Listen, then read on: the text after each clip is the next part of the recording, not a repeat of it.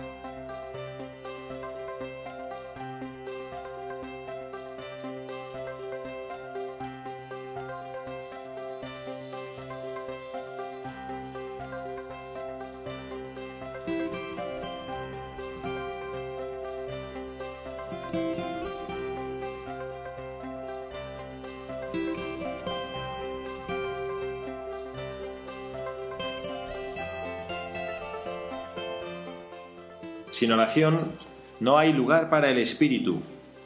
Pedir a Dios que nos envíe este don. Señor, danos el Espíritu Santo para que podamos discernir en cada tiempo lo que debemos hacer, que no es siempre lo mismo. El mensaje sí es el mismo. La Iglesia va adelante.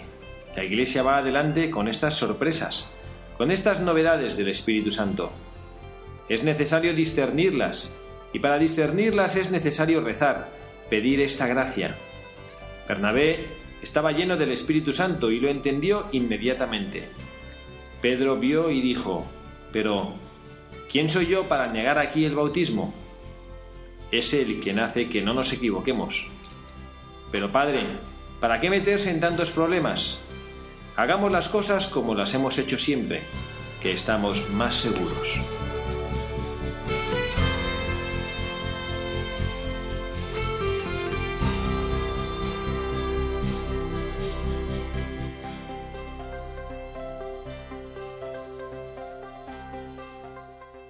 Muy buenas tardes, queridos amigos de Radio María, queridos seguidores de este programa de Buscadores de la Verdad. En esta tarde calurosa de sábado 27 de junio. Estamos ya acabando el mes de junio, acabando el mes del Sagrado Corazón. Además, lo hacemos, hemos leído unas palabras del Papa, lo hacemos en la antevíspera de la solemnidad de los santos Pedro y Pablo, San Pedro y San Pablo, esta fiesta que nos recuerda estos pilares de la Iglesia.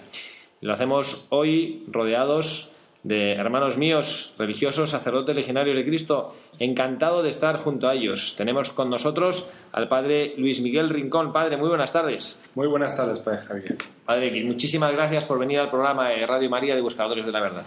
Es un gusto. Además, estoy ya de despedidas de esta querida tierra de España. Yo soy mexicano, preparando las maletas para ir a Filipinas. Así que espero participar en Radio María desde las Filipinas. Bueno, no sé, habrá que preguntar a, don Luis Fernando si tenemos eh, Radio María en Filipinas, porque si hay, si no la hay, seguramente que le va a encargar que la funden.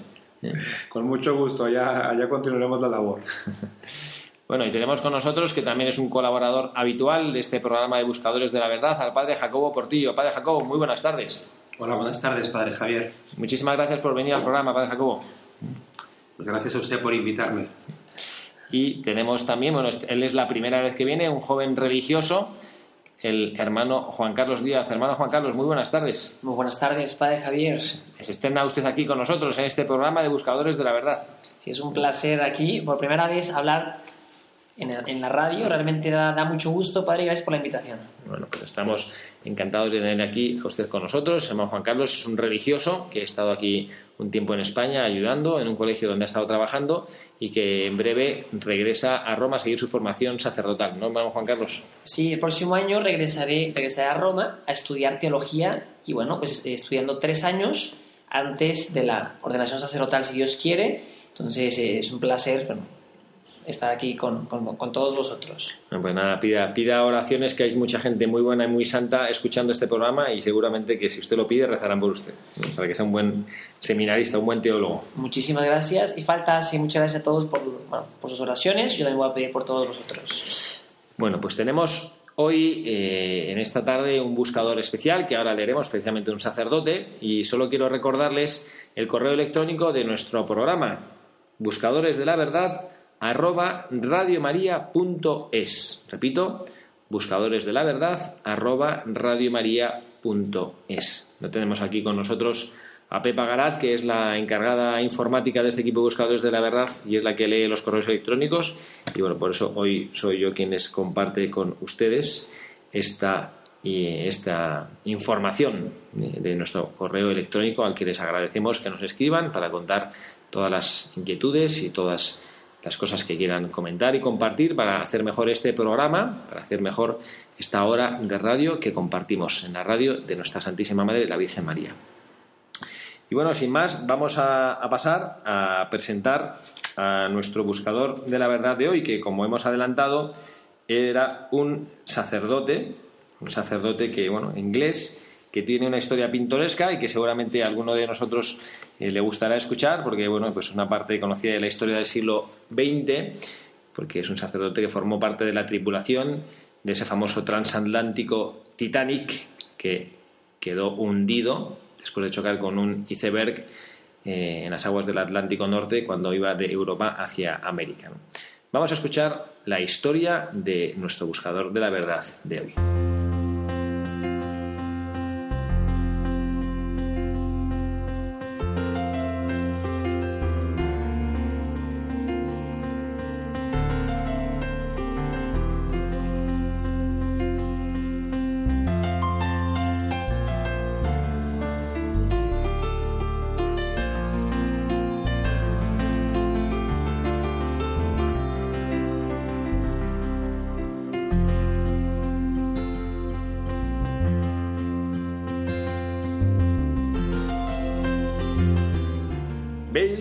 Había nacido en Leeds, Inglaterra, el 26 de febrero de 1870. Era el mayor de siete hermanos, de un ambiente familiar devoto, porque su padre era un pastor protestante. Fue educado a nivel local, en Leamington, donde la familia se mudó cuando él tenía 12 años. En 1885 ganó una beca para un internado de Lancashire. Fue allí donde descubrió dos cosas. Primero, que sufría de epilepsia. Y segundo, que tenía dudas sobre el protestantismo en el cual él se había educado. Y como otros famosos ingleses que se convirtieron en décadas anteriores, Bales comenzó a estudiar los padres de la Iglesia. Pero las dudas lentamente comenzaron a disminuir y se vio evidente que estaba siendo conducido hacia un destino inesperado, la Iglesia de Roma. En 1888 fue al Balliol College de Oxford, después de haber logrado una beca de matemáticas, que sin embargo finalmente cambió por una de teología, ganando el tercer lugar de su clase en el año 1894. Estando en la universidad, decidió abrazar el anglicanismo. Anteriormente había sido su hermano William quien había conmocionado a la familia mediante su conversión al catolicismo, mientras estaba en Oxford. La conversión de su hermano iba a tener un efecto muy diferente a la de su hermano más joven, especialmente por su estudio de los padres de la Iglesia. Poco después, tras haber, examinado previamente ordenarse anglicano, decidió aplazar tal decisión. Inesperadamente, en la víspera de la fiesta de Corpus Christi, durante un periodo prolongado de meditación, la forma definitiva finalmente se reveló. En la misma fiesta, Bales fue recibido en la iglesia, que luego fue jesuita, en Oxford, y al hacerlo recibió la Santa Comunión por primera vez, y libre de todas sus dudas, también recibió un nuevo nombre cristiano, Thomas.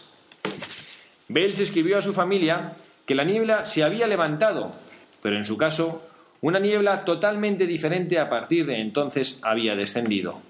Sin embargo, él había tomado su decisión y poco después asistió al Oscott Seminario, pero su salud, que nunca fue buena, impidió su perseverancia en los estudios teológicos y pronto se vio obligado a abandonar.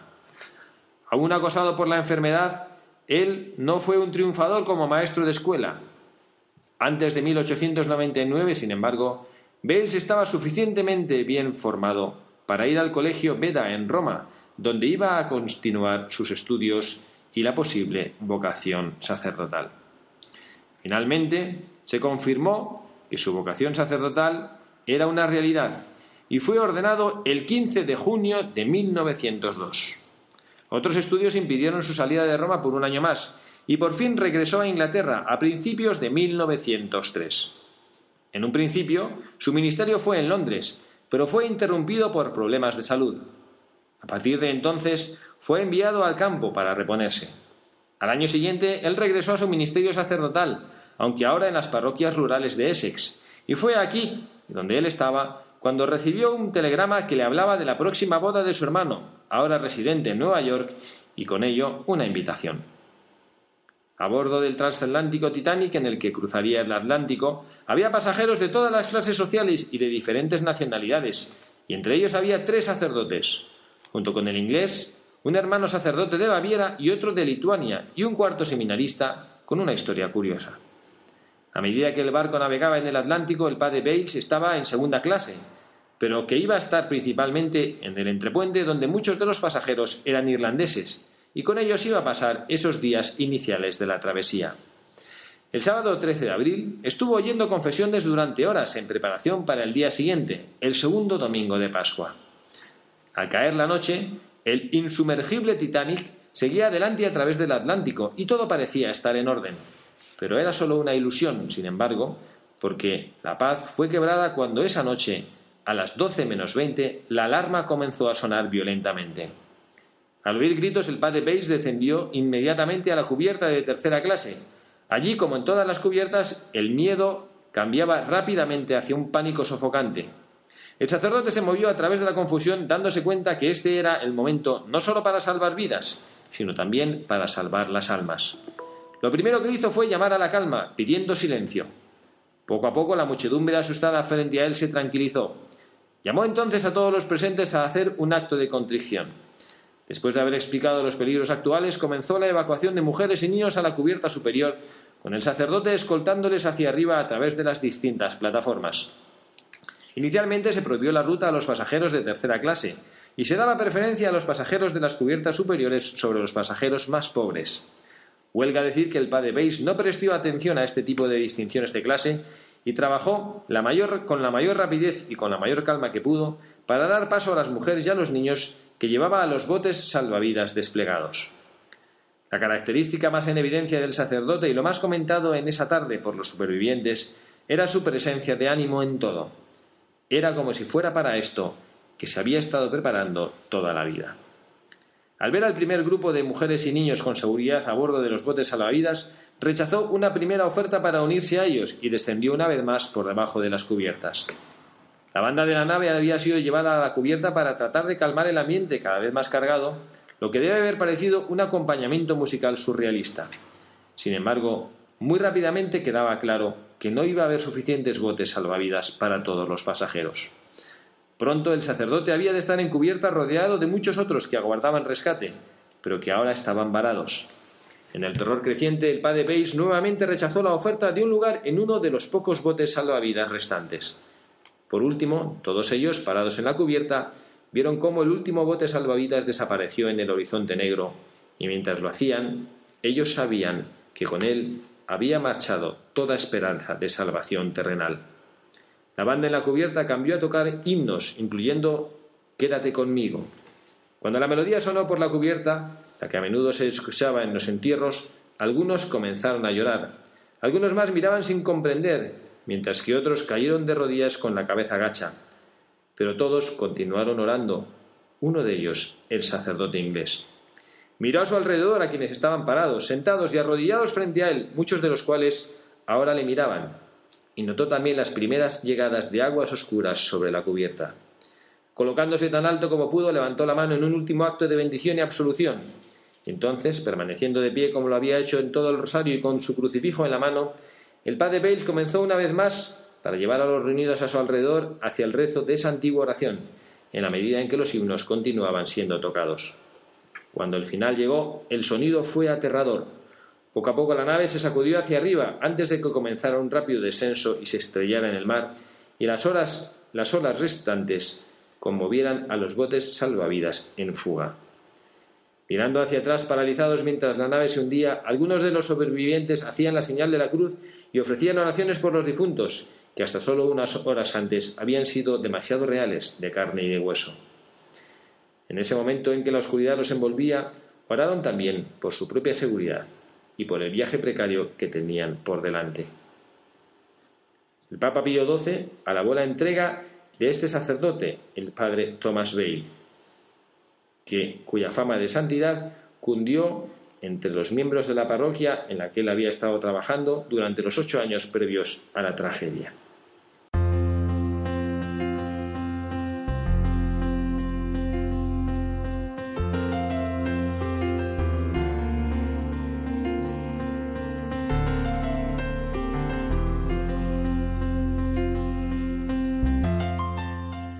Padres y hermanos, ¿qué les ha parecido esta historia del padre Thomas Bales? ¿Alguno de ustedes la conocía? Padre Luis Miguel, usted que es muy lector y le gusta leer muchas historias.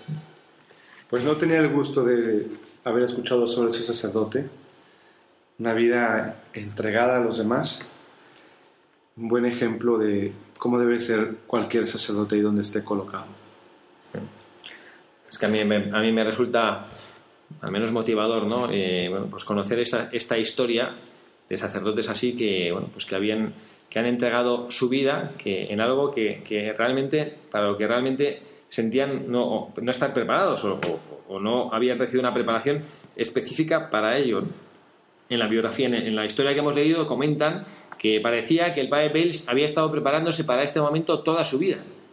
Yo recuerdo la historia de un hermano nuestro, sacerdote legionario de Cristo como nosotros, que después de estar muchísimos años mm, trabajando en un mismo ministerio de formación de seminaristas, la Providencia a través de los superiores le envió a trabajar en una parroquia y él tenía mucho miedo porque nunca en su vida había trabajado en una parroquia. Tiempo después, cuando yo le volví a encontrar, después de algunos meses de estar trabajando en esa parroquia, dijo, yo me he dado cuenta que la formación que Jesucristo nos da mientras nos estamos preparando y les estamos sirviendo, nos ayuda a hacer cualquier cosa que un sacerdote necesita hacer. ¿no? Bueno, pues el padre Thomas Bales, en nuestro buscador de la verdad de hoy, nos deja eh, unos cuantos mensajes que a mí me gustaría analizar con todos ustedes.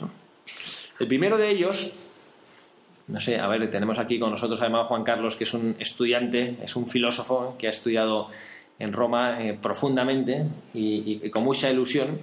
Creo que el padre Tomás puede ser considerado realmente un buscador de la verdad, porque es una persona que en su itinerario personal empezó, creó una tradición protestante, después eh, acarició la fe eh, anglicana y al final acabó convirtiéndose al protestantismo. ¿no? sé, hermano Juan Carlos, usted que ahora está muy metido en estas lides de la, de la filosofía, ¿qué, ¿qué, cree usted que necesitamos nosotros, como pues, todos nosotros, los oyentes de este programa, buscadores de la verdad, qué creen que necesitamos nosotros en ese campo de la filosofía y del conocimiento para, poder eh, abrir nuestro corazón a la verdad y para poder encontrar nosotros la verdad como la encontró este padre Base. Pues yo creo que, primero que nada, todas las personas tienen un deseo tremendo de conocer la verdad sobre Dios, sobre el mundo que nos rodea y, y sobre nosotros mismos. Todos los hombres pues somos filósofos por naturaleza porque nos interesa conocer pues eso, lo que nos rodea, el por qué estamos aquí, cuál es la, la razón por la cual todo existe entonces, este hombre, este sacerdote, pues es un gran ejemplo porque pues eso fue estudiando a través, dice que a través de los padres de la iglesia, cómo eh, pues fue descubriendo esa verdad que nos supera a todos, que nos trasciende y por la cual todos estamos llamados, todos aspiramos. ¿no? San Agustín dice que mi corazón inquieto está hasta que descanse en ti. ¿no? Entonces, eh, ese buscador de la verdad, este, ese sacerdote, fue buscando hasta que realmente encontró aquello que estaba, que estaba buscando, que, deseaba su corazón. Y una vez, una vez encontrado pues eso, se, convirtió y bueno, se convirtió en un sacerdote, no solamente eh, en un cristiano, se sintió la llamada a su vocación. También está el, caso del cardenal Newman, un, otro gran, seguramente se hablará o ya se ha hablado en, alguno de, este programa, su, cómo él poco a poco él, se dio cuenta pues, de la realidad a través del estudio de la teología, se dio cuenta de, que la verdad pues, estaba en la Iglesia Católica. ¿no? Y fue muy valiente al dejar, al abandonar pues, el anglicanismo, aún a pesar de que bueno, eso eh, implicaba muchísimo sufrimiento eh, de críticas, de murmuraciones, y bueno, pues realmente fue un mártir. Entonces, sacerdote realmente es un ejemplo, pues eso, de buscar la verdad, de, y luego una vez encontrada ser valiente y seguirla, aún a pesar de las críticas y de las persecuciones. No sé si, alguno de los eh, padres Luis Miguel o padre Jacobo, que a lo largo de su ministerio y de sus años de vida sacerdotal han encontrado casos como este, ¿no? como lo que nos estaba contando ahora el hermano Juan Carlos, ¿no? de personas que realmente tienen un anhelo por encontrar la verdad, pero bueno, pues a lo mejor no la han podido vivir o no han tenido una formación cristiana, no han tenido una formación religiosa, no conocen y no saben quién es Dios. ¿Cómo eh, todas estas personas, Padre Jacobo, que a lo mejor ahora nos están escuchando y que bueno, que están escuchando Radio María porque se encuentran en una situación de, un poco de oscuridad, de, una situación un poco nebulosa, ¿no? en la que les gustaría conocer mejor a Dios, en la que les gustaría, pero, pero no saben quién es, ¿no? ¿Usted cree, Padre, que cómo se puede hacer para que no solo a través del conocimiento, de la búsqueda intelectual de la verdad, eh, sino también a través de tener un corazón abierto, cómo, cómo se puede ¿Cómo podíamos orientar a estos, a estos buscadores como el padre Bales, que, tenía ya la vida hecha una tradición protestante, una, no sé, una, familia a la cual escandalizaba que él pensara de una manera distinta y sin embargo que él pues fue capaz de, de, caminar y de encontrarse con Jesucristo en su búsqueda de la verdad? Bueno, pues, perdón, yo creo que también habrá influenciado en el, en el padre Thomas Bale el hecho de conocer católicos y recibir buen, buen testimonio de muchos santos católicos que seguramente eh, caerían en forma de libros bajo sus ojos y que leería, me imagino, ¿no? Y seguramente que el ejemplo y la coherencia de vida de estas personas, de estos santos, eh, le motivaría y le ayudaría para su, en su búsqueda de la verdad. ¿Verdad que cuando se encarna en la propia vida y, se, y pasa de ser simplemente una verdad teórica a una experiencia vital de ser testigos de Dios y de Jesucristo Salvador, pues entonces eh, arrastra, ¿no? Eh, porque el ejemplo arrastra, el ejemplo de los santos. Seguramente que el padre Tomás se encontró gente que le arrastró en la búsqueda de la verdad y en, la, en encontrar esa verdad que buscaba en el catolicismo. Yo quisiera también, eh, como, segundo, como segundo mensaje que nos deja este buscador, contemplar, mm, no sé, también a mí me gustaría pedir ayuda al Padre Luis Miguel, que ahora bueno, que se enfrenta con esta situación de, de seguir en la voluntad de Dios marchando a, a tierras lejanas, cómo se manifiesta la voluntad de Dios en las vidas de las personas.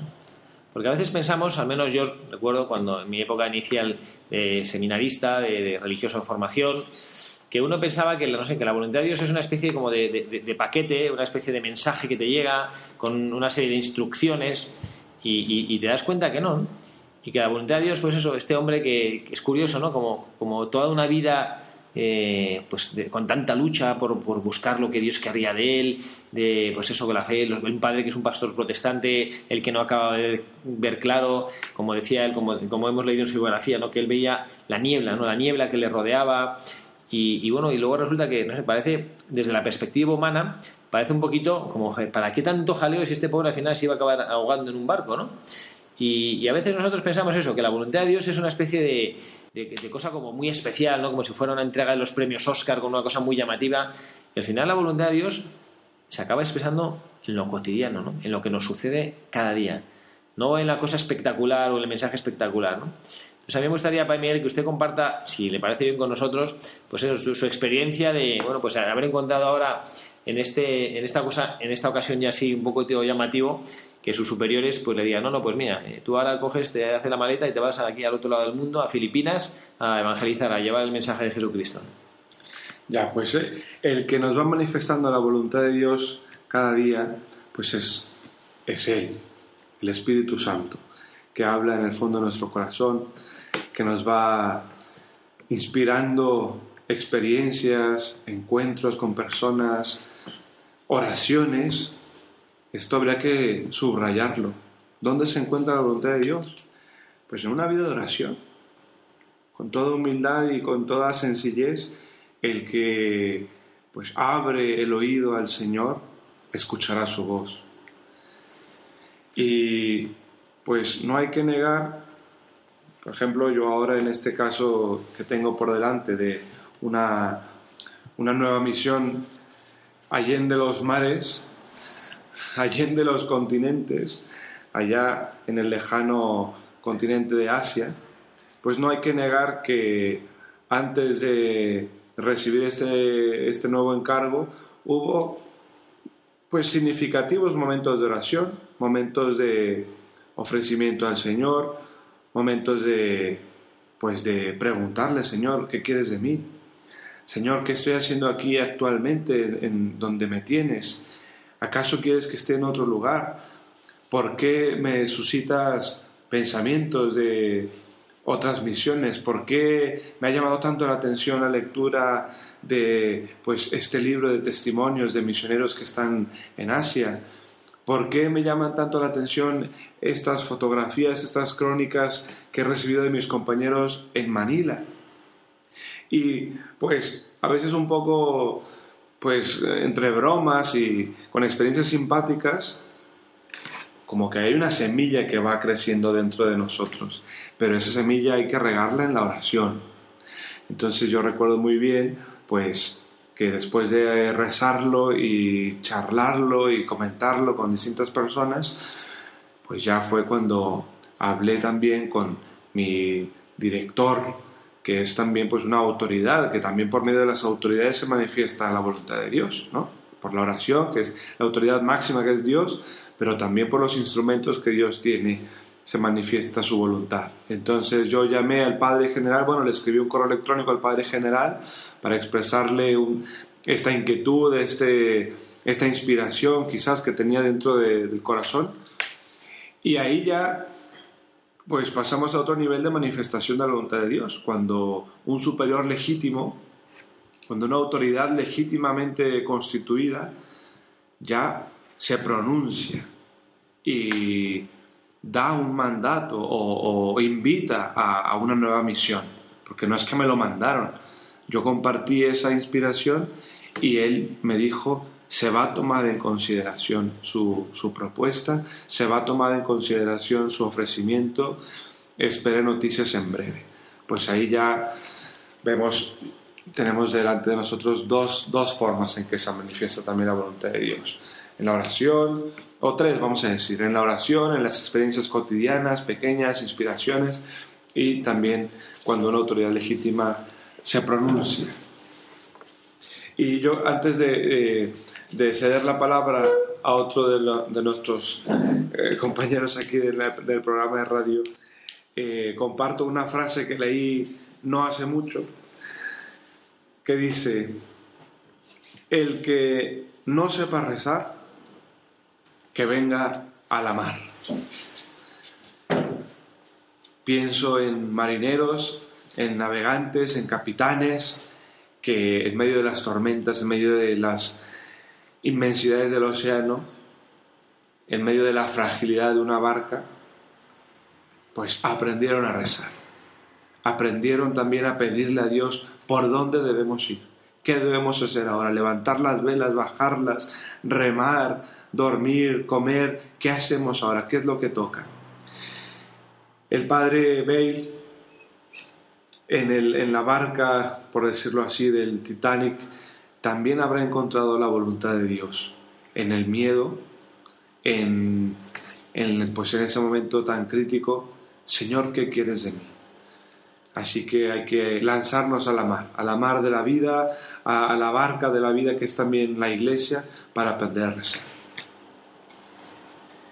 Bueno, yo pienso además que la voluntad de Dios uno lo va descubriendo y la va descubriendo en su propia vida a través de los acontecimientos que le suceden y que en un primer momento a lo mejor puede ser que desconcierten, pero que a posteriori te das cuenta de que ha habido una mano que ha ido guiando esos acontecimientos y que hay un para qué en las cosas que, como digo, a posteriori se entiende. ¿no? Es lo que yo llamo la teología del acontecimiento, es decir, los acontecimientos como manifestaciones de Dios, de su voluntad, de su cariño, de su misericordia y de su providencia. Pero siempre mm, acontecimientos que a posteriori, gracias a la fe, a la, virtud de la confianza y del amor, pues uno puede eh, llegar a captarlos como voluntad de Dios y como lo mejor que le podía pasar. Porque tarde o temprano esos acontecimientos en los que Dios se encontraba escondido, pues han, dado los frutos que, el Señor esperaba.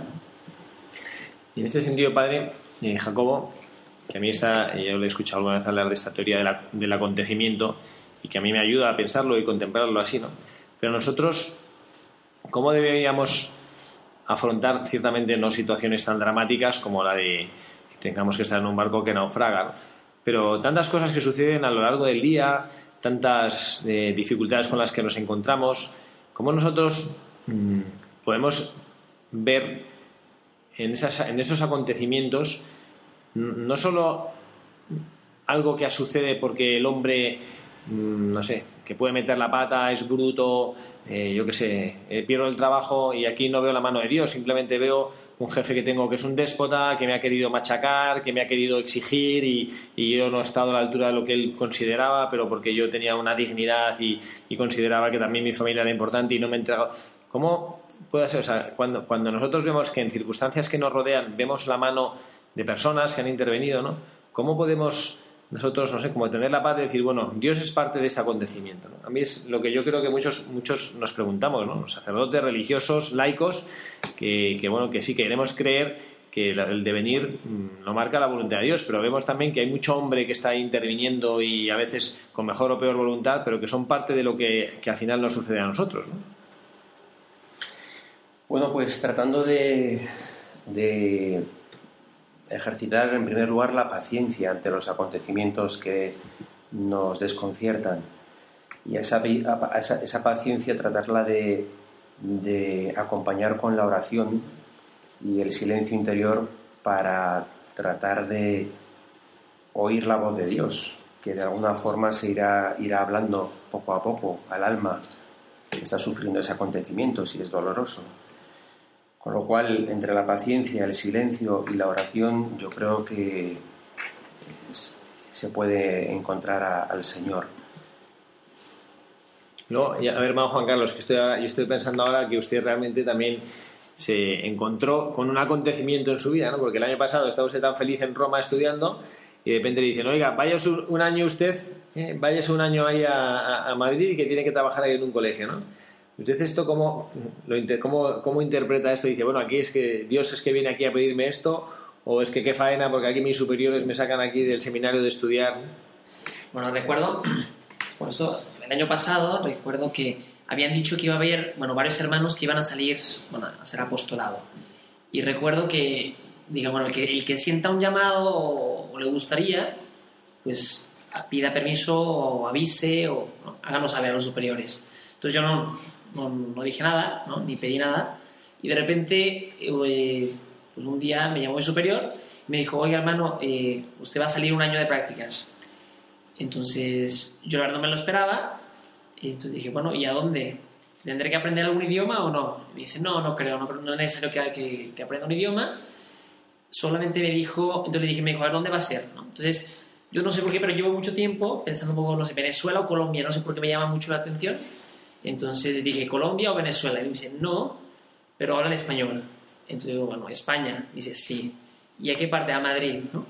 Entonces, bueno, yo nunca había estado en, en España y, pues la verdad, lo recibí bastante bien, porque digo, bueno, está bien, ya después de dos años de estudios intensos, creo que hacía falta algo de, de un poco de aire, ¿no? Entonces, la verdad, lo, lo, agradecí bastante y bueno, pues este año, la, la, verdad, me ha gustado bastante aquí el, el, el trabajo.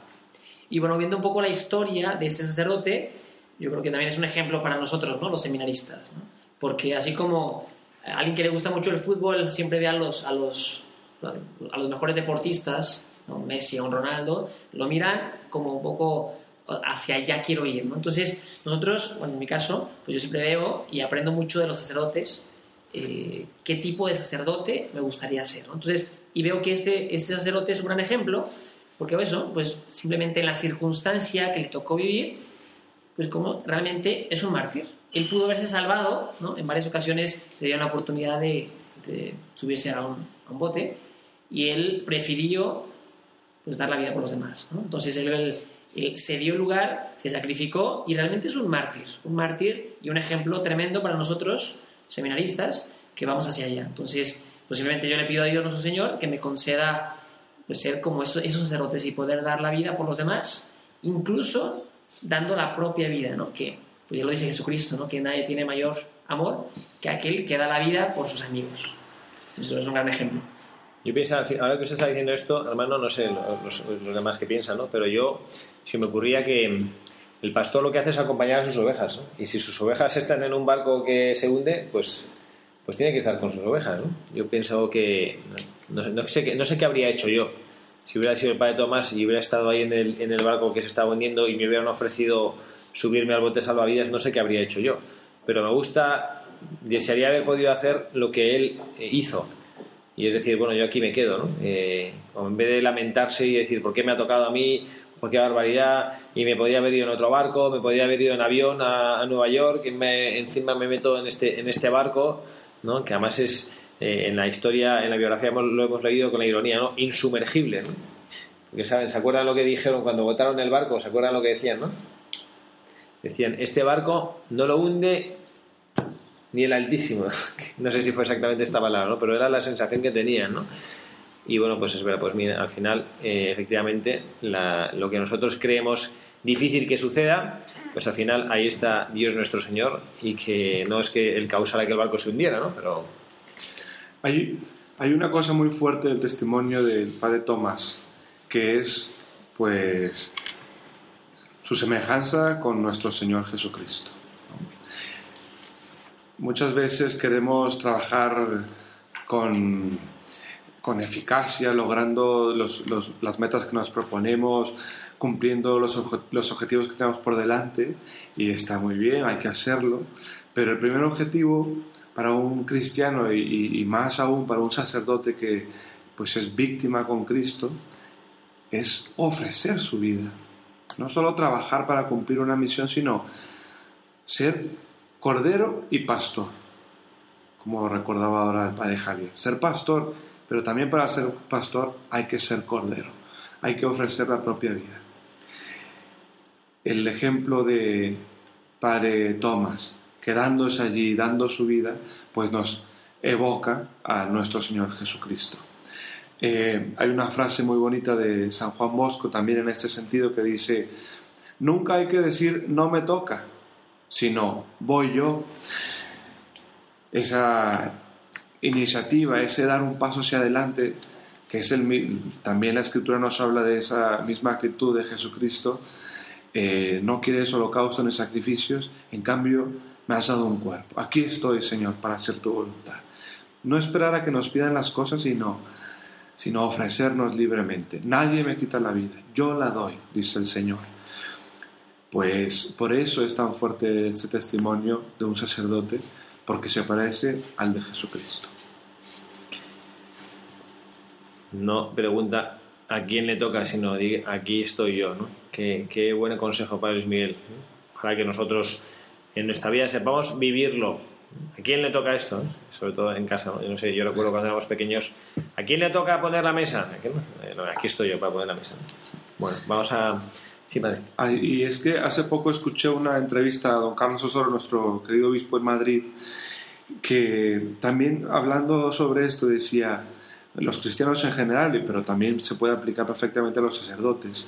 Dice que a veces vivimos un, triste desdibujamiento, que hemos perdido el, esquema original, hemos perdido pues la imagen que Dios ha, querido plasmar en nosotros y ese, esa imagen que hemos perdido pues es el Señor, es el modelo que tenemos por delante que, eh, en Jesucristo. Entonces, mientras estemos lejos de, esa, de ese modelo, de ese ideal que es el Señor, pues poco testimonio daremos. Y en cambio, apenas nos comencemos a parecer al Señor, nuestro testimonio será fuerte, fecundo, riquísimo en, en, pues, en impacto entre las almas en la iglesia, porque nos parecemos al Señor. Entonces hay que volver al dibujo original del sacerdote que es Jesucristo, el sacerdote eterno. Vamos a, hacer, vamos a hacer una pequeñísima pausa para escuchar una pieza musical, que además vinculada con esta historia que estamos nosotros ahora hablando, y enseguida estamos con ustedes. Buenas tardes, aquí estamos de nuevo con ustedes en este programa de Buscadores de la Verdad, el padre Jacobo Portillo, el padre Luis Miguel Rincón y el hermano Juan Carlos Díaz, junto a quien les habla, el padre Javier Cereceda. Estamos hablando del buscador del día, padre Thomas Bales, este sacerdote católico que estuvo presente en esa tragedia, el hundimiento del Titanic. ¿no? Y bueno, hermano Juan Carlos, después de haber escuchado esta, esta pieza musical, quería también comentarnos alguna cosa. Bueno, hablando de, que es un testigo, un testimonio, dijimos que él se quedó con su gente, ¿no? Como, como, el pastor se queda con sus ovejas, pero también hay muchas formas de quedarse, ¿no? No se trata simplemente de estar ahí como un bulto, ¿no? Sino ahí dice que él estaba orando, pedía, daba esperanza, era un, pues un foco de luz, ¿no? Entonces, también el sacerdote está llamado a estar, que es importante, primer paso, pero también la forma de estar es muy importante, ¿no? Con alegría, con esperanza, con ilusión, porque donde no hay alegría, no hay ilusión, pues no está Cristo, ¿no? No está el Espíritu Santo, hay egoísmo, estamos nosotros mismos. Entonces, simplemente, también repito, como seminarista es un gran ejemplo, pues cómo, cómo nos enseña a saber estar con la gente, ¿no? Ser esperanza, ser, pues eso, llevarlos, dar ilusión, esperanza a este mundo. Yo eh, estaba pensando en esto precisamente, hermano Juan Carlos, que usted ha comentado, este aspecto del, liderazgo del Padre Bates. Mm, en la biografía que hemos leído de él, en esta historia suya como buscador de la verdad, cuenta que en el momento trágico, esto probablemente lo relatan los supervivientes, fue una persona que infundió tranquilidad. Y yo esto lo leo diciendo, este era un líder, fue un líder que supo guiar a las personas en ese momento de dificultad. Pero no sé si ustedes lo han pensado esto alguna vez, ¿no? sobre el liderazgo del sacerdote en nuestra sociedad. Porque parece, a veces pensamos eso, ¿no? Que el sacerdote pues eso es una persona que no, este, este que se quede ahí, que se quede, no sé, como simplemente celebrando las misas o que se quede metido en su confesionario, ¿no? Pero bueno, que vemos que el sacerdote que efectivamente tiene, eh, bueno, pues como, un poco de esa misión de ayudar en todos los aspectos de, la vida de la persona, ¿no? De la, de la vida del cristiano. Sí, sí, sí, realmente, o sea, el rol del sacerdote, como dice el Papa Francisco, el Papa Francisco nos recuerda constantemente que hay que salir, ir. O sea, la, iglesia, no nos podemos quedar encerrados en la iglesia, ¿no? Entonces, la misión del sacerdote es ir al mundo entero, ir a todo el mundo y predicar el Evangelio, conocer, tocar, palpar todas las realidades del hombre, los trabajos, los pasatiempos, estar con ellos, con la familia, con los jóvenes, con los, con los niños, estar, estar con todos, tocar esa realidad, salir para evangelizar, para llevarlos a Cristo. ¿no? Entonces, e, ese es también el, rol del sacerdote, ¿no? que Jesucristo nos dijo, id por todo el mundo. Es el mandato que nos ha dado, que no nos podemos quedar encerrados simplemente como espectadores, en este caso como simplemente si nos, como si estuviéramos viendo una película, ¿no? Estás, viendo el Titanic y ese sacerdote no fue el espectador que está viendo la película, sino que fue un protagonista que actuó, que fue proactivo en este, en este, en este momento. Y no solo en el momento del hundimiento del barco, sino también durante los ocho años anteriores en la parroquia que le había tocado ejercer como sacerdote, porque lógicamente un acto heroico no se prepara del día de la mañana a la noche, sino que es un estilo de vida que se va fraguando poco a poco, la santidad de vida y la heroicidad De hecho, bueno, pues por eso los que más han apostado por la fama de santidad de este sacerdote han sido sus parroquianos, los que le vieron durante ocho años eh, ejercitarse como sacerdote. Y por otra parte, pues eh, no es de extrañar de esa forma pues que muera con un rosario en la mano y un crucifijo en la otra, dando la absolución a los más de 1.500 personas que quedaban en el barco y que iban a morir ahogadas. O tampoco es eh, coincidencia el hecho de que la noche anterior estuvo oyendo confesiones durante horas en preparación para el día siguiente, sin que ellos supiesen que iban a naufragar. Es decir, era un sacerdote entregado a su misión no solamente en momentos de peligro o en los momentos en donde se espera de él ser un líder y un héroe, sino en su vida ordinaria y diaria. A mí también me llama la atención que es una escena que tenemos en mente los que hemos visto películas, como hemos escuchado hablar sobre el Titanic, ¿no? de la famosa banda de música que estaba tocando mientras el barco se estaba hundiendo.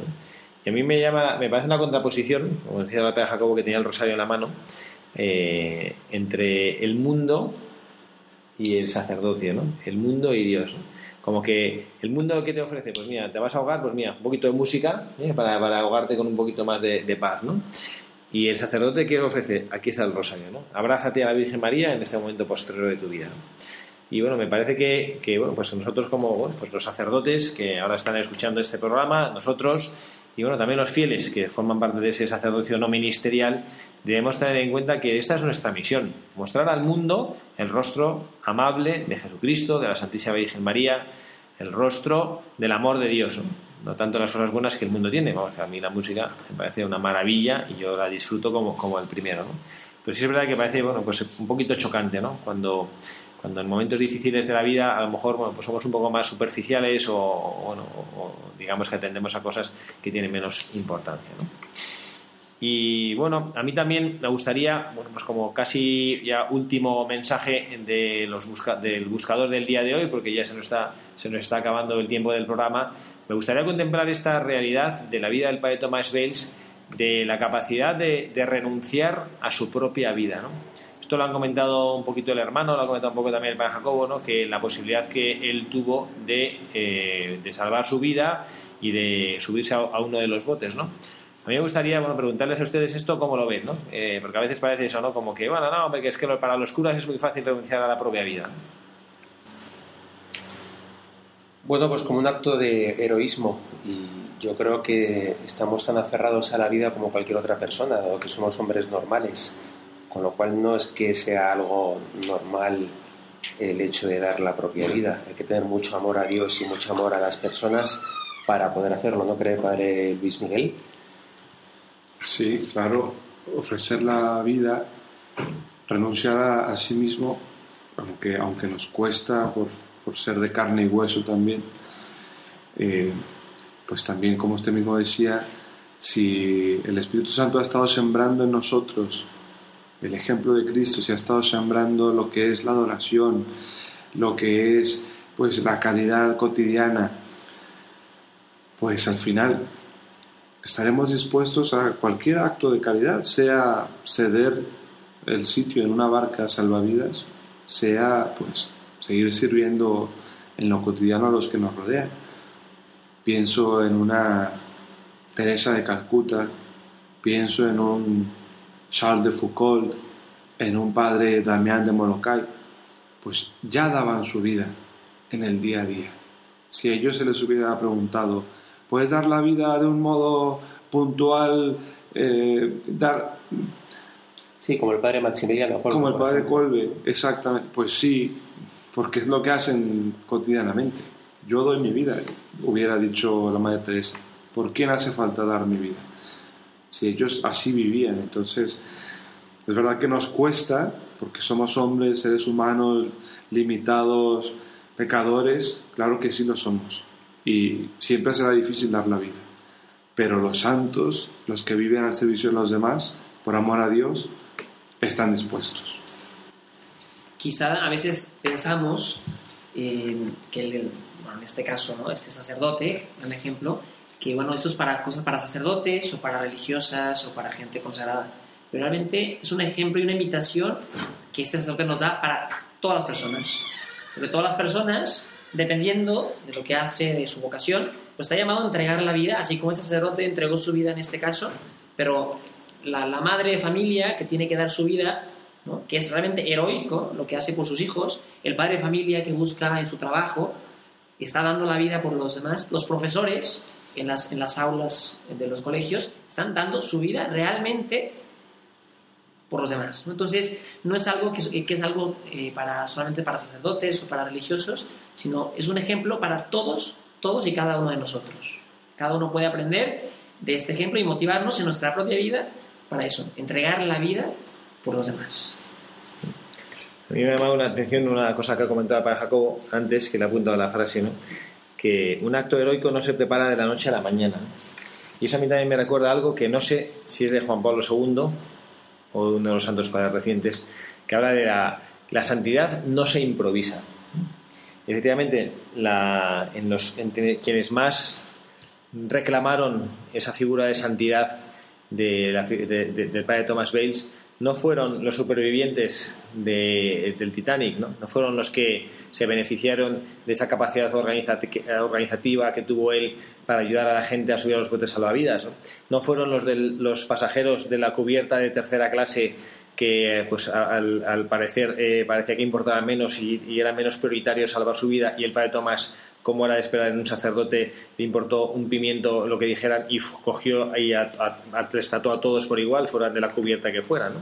sino que quienes más lucharon por hablar de la fama de santidad de este sacerdote y del valor de este sacerdote fueron sus parroquianos los que a lo largo de los ocho años previos a la muerte de Padre Bates habían visto la santidad de este hombre creo que a veces nosotros nos gusta imaginarnos esas santidades de película. Ese gesto, como decían ahora, ¿no? Ese momento eh, estelar, ese momento en el que uno da su vida, ese momento en el que, pues bueno, a lo mejor, a lo mejor no, tan, no de una manera tan meritoria, ¿no? Como uno que se entrega, ¿no? Yo creo que es mucho más difícil vivir por una persona y por un ideal que morir por una persona y por un ideal. al final la muerte es un momento, tampoco sabes que sea una muerte de estas horribles, con torturas, y no sé qué, pero vamos, al final la muerte es, es un momento, pero la vida es una vida. Y es eh, cada minuto, cada hora, cada día, eh, entregándose por, este ideal. Y a mí por eso me parece y, me ha gustado traer aquí esta figura del padre Thomas Bale como buscadores de la, buscador de la verdad del día de hoy, bueno, pues para hacernos ver que, que la santidad es una cosa que no se improvisa, que la verdad y el encuentro con la verdad es una cosa que no se improvisa y que la voluntad de Dios es una cosa que tampoco se improvisa. La voluntad de Dios se manifiesta en muchos de los acontecimientos que nos rodean a lo largo de nuestra vida. Que la verdad se manifiesta en muchas de las cosas que nos acompañan a lo largo de nuestra vida. Y que pues la capacidad de renunciar y de entregar la propia vida en estos momentos difíciles, cruciales, si, bueno, pues si alguna vez se nos presentara eh, la oportunidad, es algo que no se improvisa, ¿no? sino que se va preparando a lo largo de toda una vida.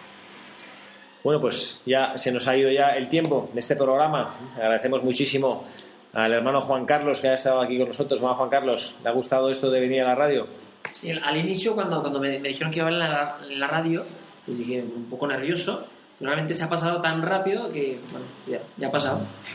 Muchísimas gracias por estar aquí con nosotros. Muchas gracias. Padre Jacobo Portillo, gracias por acompañarnos una tarde más en este programa de Radio María.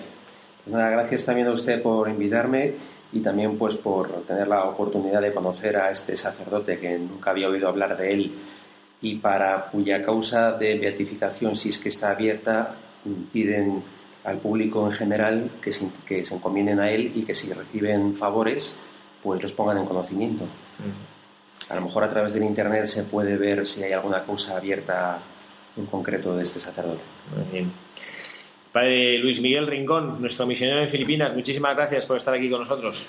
Nada, pues un gusto participar y también un gusto conocer una nueva historia de un santo pues de nuestro tiempo, de hace, hace apenas 100 años, un santo que viajaba, un santo de este mundo occidental. Qué importante es no perder de vista que a eso nos llama el Señor, la vocación universal a la santidad, al amor, a la donación. Eh, también en esto quiero terminar diciendo unas palabras de don Carlos Osoro en esta misma entrevista de hace unos días. Decía, el hombre no es un vagabundo, sino un peregrino. peregrina hacia un lugar, ¿no? No va como sin rumbo, sino sabe a dónde quiere ir. Pues nosotros, ojalá que gracias a estos programas de Buscadores de la Verdad, recordemos que vamos hacia la santidad a la que Dios nos invita. Gracias, Padre. Nos quedamos como broche de oro, como casi casi oración que resuena en nuestros corazones esa afirmación, ¿no? que no somos vagabundos, sino que somos peregrinos en camino hacia Dios nuestro Señor. También quien les habla, el Padre Javier Cereceda, les desea que tengan un muy feliz sábado y un día feliz del Señor mañana domingo. Que Dios les bendiga.